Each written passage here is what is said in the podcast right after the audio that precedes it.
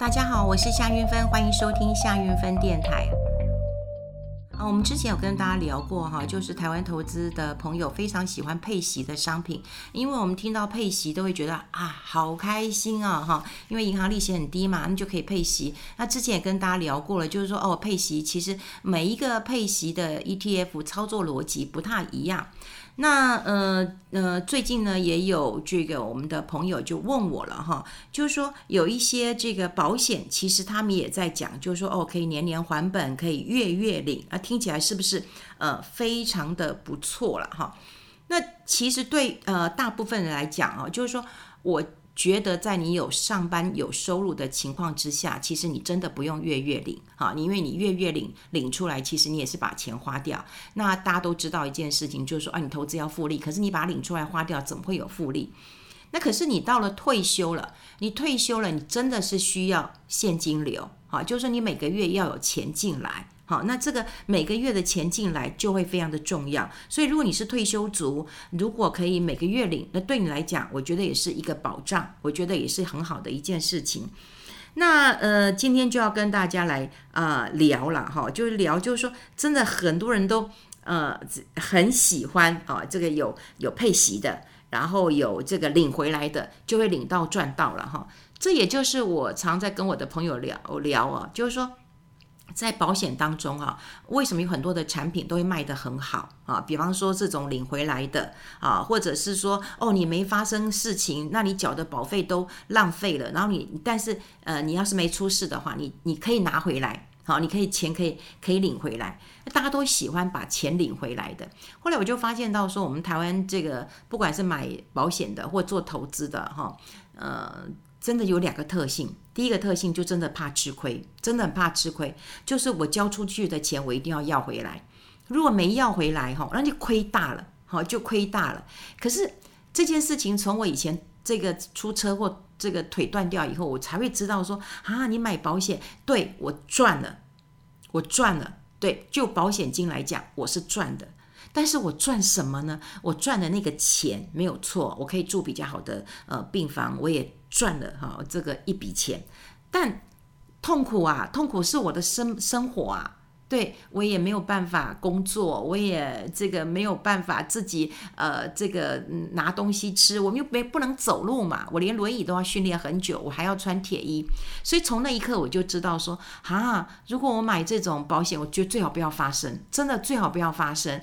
你说这种出个车祸开个刀的，哎，说实在都很痛苦，可是。你有没有发现，你在买保险的时候，你都很怕吃亏，我就觉得哦，我缴出来的钱，我缴了二十年，哎啊，竟然没发生事情，哎，我亏大了啊！不然你真的希望发生事情吗？你真的发生过一次之后，你就会觉得说，哦，真的是，真的是是是不要。那有很多人说，好嘛，那那我没拿回来，我就怕就怕吃亏嘛。好啊，那我就缴比较高的。保费啊，你真的你十年二十年都没有发生什么意外，好，那我钱还你，你就觉得你赚到了。可是你想想看哦，这几年我们都在讲通膨通膨的，你缴了二十年的钱，然后你再拿回来，当然有一点点利息，你觉得划算吗？以前的钱是比较大的，你可以做其他的运用，这个叫机会成本。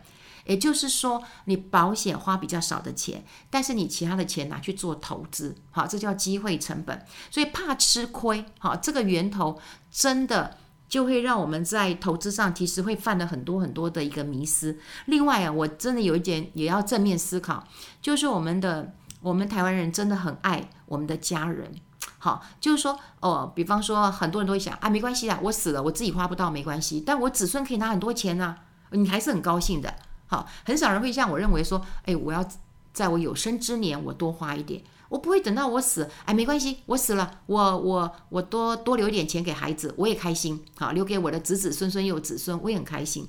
所以你想想看，就是因为怕吃亏跟太爱家人哈，所以台湾的保险其实有一些比较畸形的一个一个一个一个发展了哈。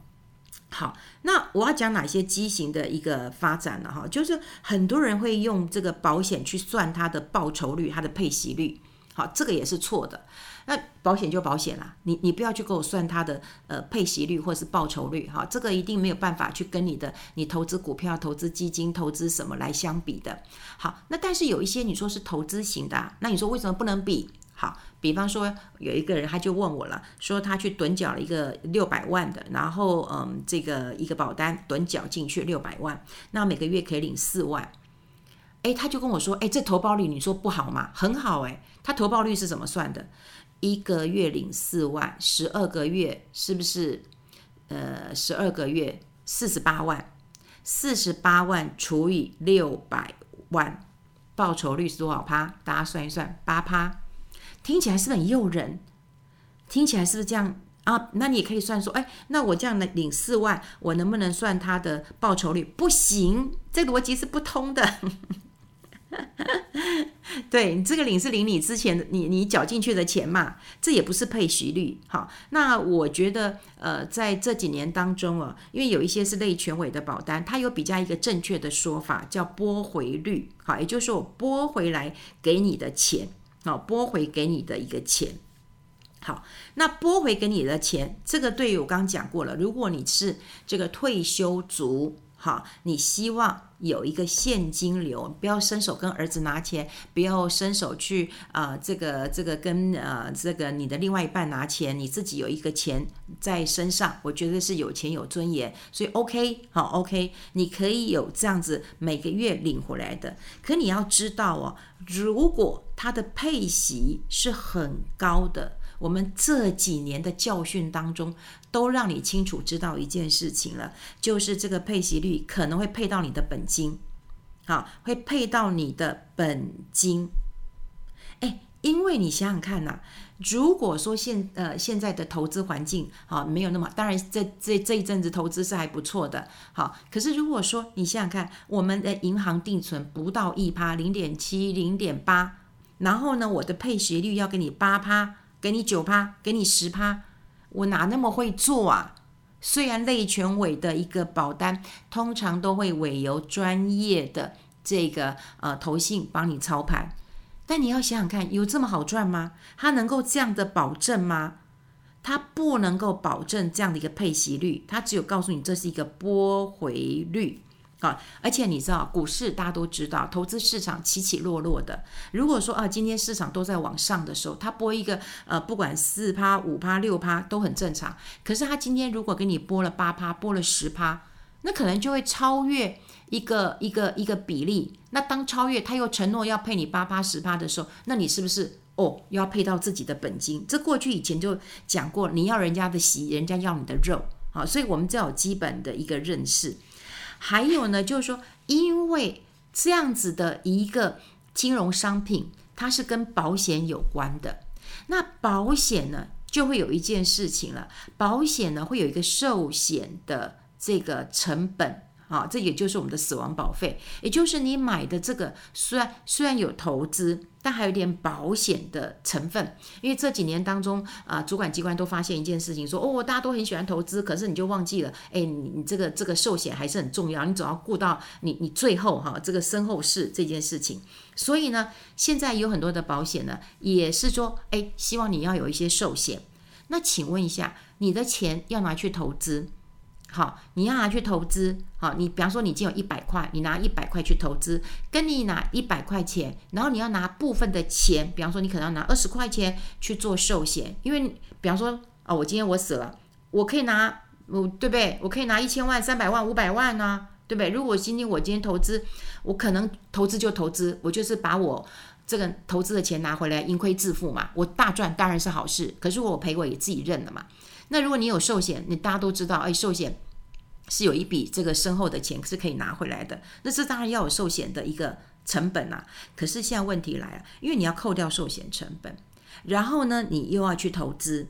好，那你投资，假设如果你碰到比较不好的情况之下的时候呢，他要怕你哈把这个账户价值吃掉。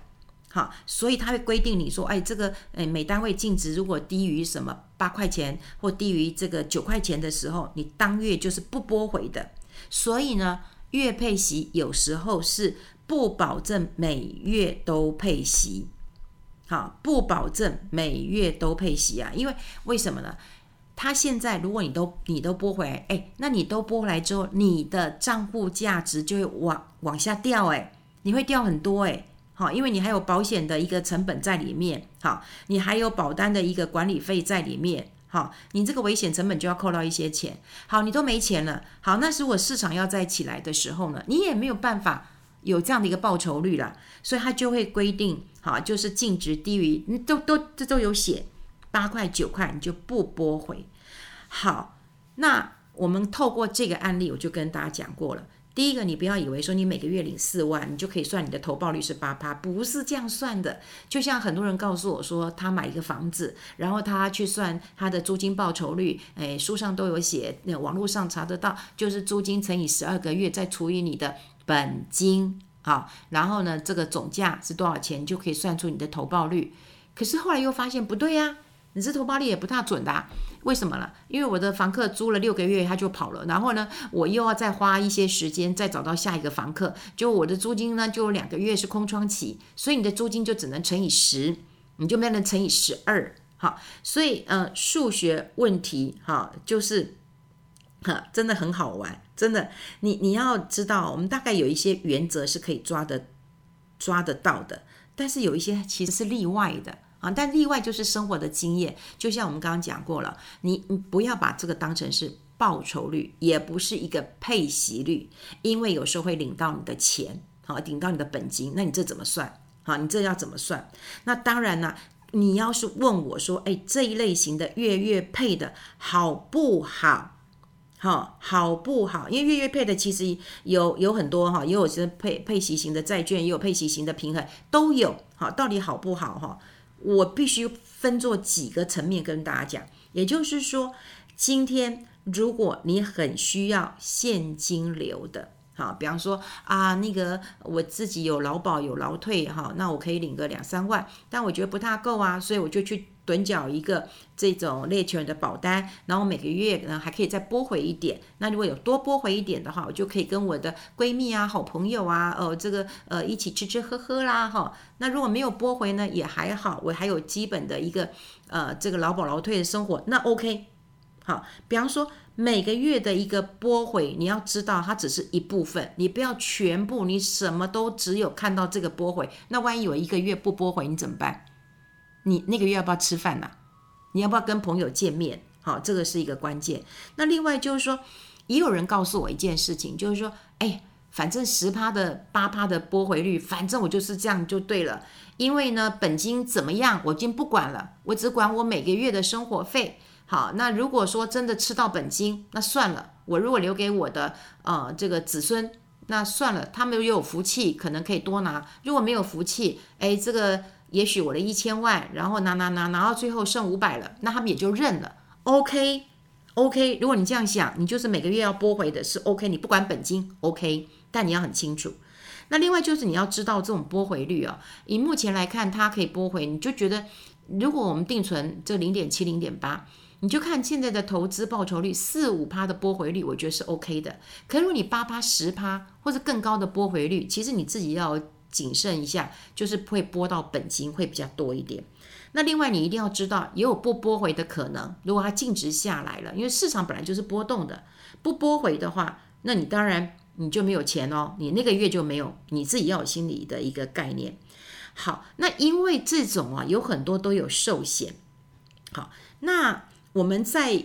买这样的一个保单的时候，其实我们都是要打造我们的退休生活，让每个月都有现金流。可是你有没有想过，这个是你买这样的商品的时候，是我死了钱拿最多，我死了钱拿最多，那这就不是退休的考量啊！我的退休考量应该是我活着时候可以领多少钱啊？所以，我退休的时候，我是不是这个每个月可以领多少钱，而不是说，哎，我今天死的时候可以拿很多钱？你的寿险需要这么高吗？还是我们刚刚又回到来说，哎，我们真的太爱我们的家人了，好，我们太爱我们的家人了，我们都希望说多留一点钱给给给给这个后代子孙是很 OK 的，好，所以我们一定要知道，哈，一定要知道到底是谁是受益。到了老的时候，一定要想到自己呀、啊，一定要想到自己啊，不然谁会想到你呀、你会想到，对不对？当然自己要想到自己。所以我我常常觉得这一个商品没有问题，但常常是因为你自己想的，好，这个跟商品的设计不太一样，你自己不太清楚，所以你就会觉得说啊。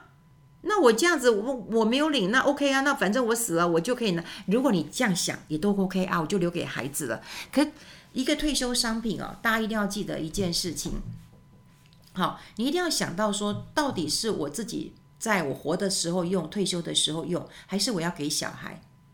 对，我还是要给小孩，你一定要想得很清楚啊。对，不要到时候说啊，我今天为了这个，就是要能够呃确保我每个月都有钱进来，我不想靠小孩。其实大家都知道，说我们就是想要把呃自己照顾好，然后不要这个让小孩很辛苦，这就是当父母最大最大的一个心愿了。好，退休的时候照顾好自己，结果你退休照照顾自己，然后你每个月拨回的钱其实呃不多，也不太够你的生活费。然后，然后偏偏等到呃这个死了，然后这个寿险拿了一堆，好，然后就让后代子孙说哦，我这个妈妈对我好好啊什么的。好，所以呃，我们今天就是要跟大家讲哦，就是从这个台湾人这个投资人特别喜欢买这种高股息的啦，啊，买不管是买 ETF 啦，或者是买这种这类型的这种保险的一个商品哦，都是真的很很大卖，因为。听到这个文字上面的解释，就是年年还本，月月领，你都没有想到是领谁的钱，是领你自己的钱，是你当年存进去，然后你再把它领出来，就这样子，它有一个锁帮你锁住的一个功能。好，然后另外呢，你就要知道了，这个拨回，拨回有时候是不会到拨到你的本金。好，那有一些，有一些。是可能不会播的，你都会心里想到没有好，没有不好。当不播回的时候，你有没有其他的收入？我觉得这个是很大的一个关键了哈。